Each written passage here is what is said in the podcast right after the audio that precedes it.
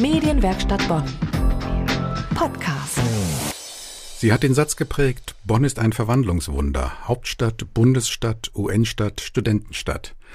Heute ist die Autorin Ursula Kollrich bei uns im Studio, um über ihr neues Buch Glücksorte in Bonn zu sprechen. Guten Tag, Frau Kollrich. Ja, vielen herzlichen Dank für die Einladung. Manche Menschen suchen ihr Leben lang nach dem Glück. Wie haben Sie gleich 80 Orte des Glücks in Bonn gefunden und wie lange hat diese Suche gedauert? Ja, 80, das äh, erscheint eine, sehr große Zahl zu sein, aber in Wirklichkeit war es gar nicht schwer. Ich habe dieses Buch, das ist äh, eine Reihe. Es gibt auch noch andere Glücksorte, nicht nur die Bonner Glücksorte natürlich, und die habe ich entdeckt am Bodensee. Und auf der Heimfahrt aus dem Urlaub nach Hause nach Bonn habe ich mit meinem Mann überlegt, was wären denn unsere Bonner Orte aus der Heimat? Und wir kamen auf 140, 150 Orte und hatten dann hinterher eher das Problem, wieder welche zu streichen. Also es hat im Prinzip keinen Anspruch auf Vollständigkeit. Es gibt noch viel mehr als 80 Bonner Glücksorte, da bin ich überzeugt von. Sie sprechen zwar von Ihrem Mann, aber als ich den Titel gelesen habe, dann klingt das Wort Glücksorte für mich ja zunächst wie ein Frauending, so ein bisschen wie Buchläden, die nach Duftseife riechen. Für wen ist das Buch denn gedacht? Also Glück ist natürlich auch was für Männer, da bin ich ganz sicher. Und das Buch ist tatsächlich ein Buch für alle. Das ist ein Buch für Touristen. Es ist ein Buch für Neubonner, wenn jemand neu nach Bonn kommt zum Arbeiten, zum Studieren, zum Leben. Es ist ein Buch für Leute, die schon länger hier wohnen, wie ich. Ich bin fast 20 Jahre in Bonn, äh, wenn auch zugereist.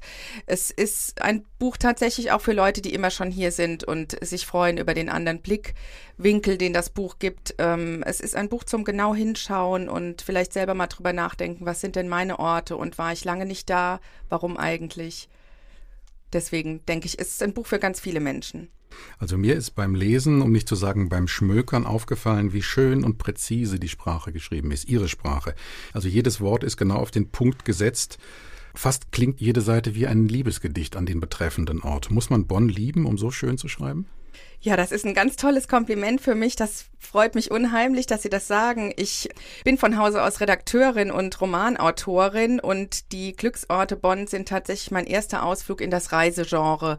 Und natürlich muss man Bonn nicht lieben. Man sollte es lieben und darf es lieben. Man muss aber Bonn nicht lieben, um so zu schreiben.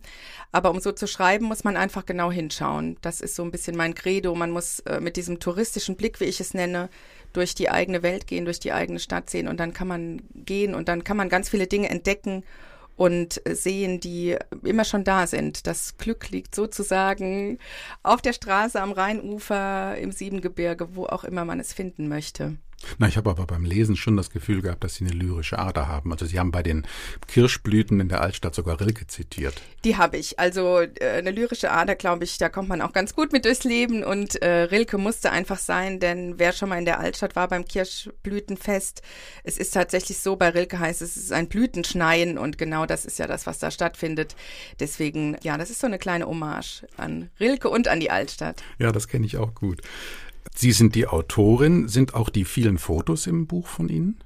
Nein, die Fotos sind tatsächlich, die meisten Fotos sind von einer Kollegin von mir, das ist die Michelle Lichte, Bonn-Kennerin, Bonn-Liebhaberin und Fotografin. Und an der Stelle ganz herzliche Grüße an Sie auch und vielen Dank für die tollen Fotos, denn das Buch lebt natürlich von Text und Foto in Zusammenspiel. Und ja, ich denke, es ist daraus was ganz Schönes geworden. Ja, und als drittes Element, für den, der das Buch noch nicht in der Hand hatte, gibt es auch die schönen kleinen, feinen Grafiken mit vielen Bonn-Elementen zum Entdecken, die sowohl den Umschlag als auch manche Seite im Inneren zieren. Da hat sich der Verlag wirklich äh, liebevolle Mühe gemacht. Natürlich muss ein Buch über Bonn für Besucher von außerhalb auch einige der Klassiker enthalten, wie zum Beispiel die eben schon erwähnten Kirschblüten oder das Beethovenhaus.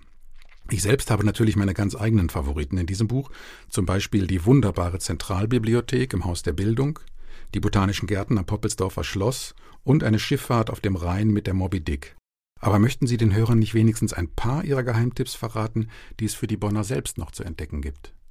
Ja, also bei dem Moby Dick bin ich tatsächlich auch dabei. Das ist auch Ort Nummer eins in dem Buch es ist wohl so, habe ich jetzt auch von vielen Leuten gehört, dass auch die Bonner, die hier schon lange leben oder immer schon hier leben, oft noch gar nicht mit dem Moby Dick gefahren sind. Man sollte es tun. Warum steht natürlich in dem Buch.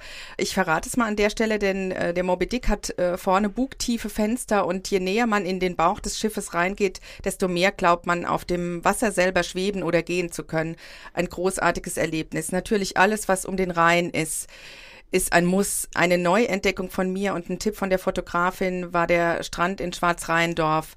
Also wirklich eine meiner äh, Glücksentdeckungen dieses Jahres und dieses Projektes. Da sollte man unbedingt hingehen, vorher in die Doppelkirche und dann runter zum Rhein und man möchte nicht mehr nach Hause. Ich war da mit meinen beiden Söhnen, die hinterher gesagt haben, können wir hier nicht mal Urlaub machen. Also wir suchen jetzt schon Airbnb-Wohnungen in Schwarzrheindorf. Hat auch den Vorteil, man kann dann gut nach Hause fahren, äh, wenn man Klamotten vergessen hat.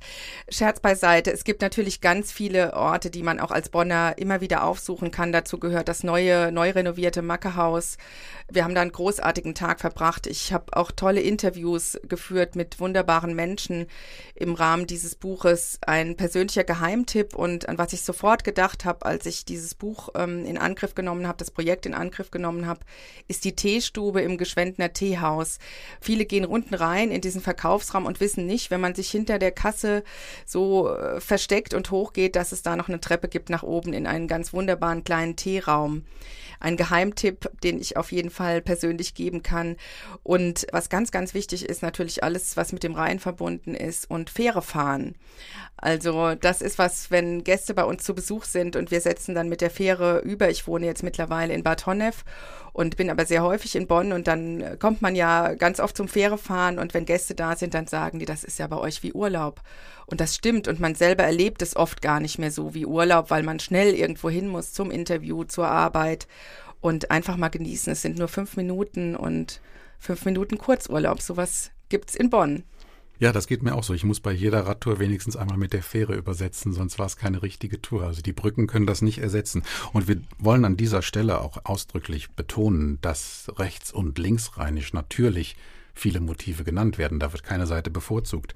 Aber wenn man sich auf den Weg macht, dann kann ja das schönste Glück die Begegnung mit den Menschen sein. Äh, haben Sie auch Tipps für die Begegnung mit den Menschen in Bonn? Auf jeden Fall. Ich glaube, man muss, was die Bonner betrifft, gar keine Tipps geben. Die Bonner sind so weltoffen, so hauptstädtisch geschult, aber auch so herzlich rheinisch.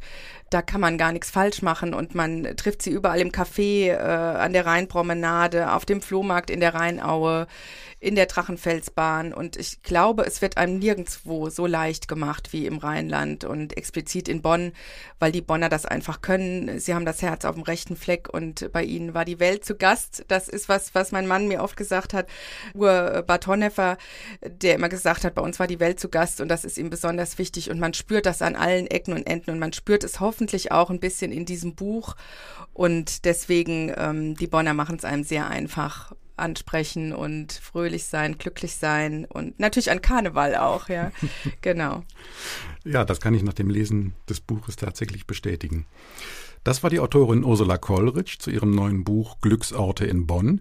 Erschienen ist es im Droste Verlag und es kostet 14,99 Euro. In Bonn und Umgebung finden Sie das Buch sicher in jeder großen und kleinen Buchhandlung. Vielen Dank für Ihren Besuch. Ja, ganz herzlichen Dank. Es war mir eine große Freude. Danke. Medienwerkstatt Bonn. Mehr Beiträge auf medienwerkstattbonn.de.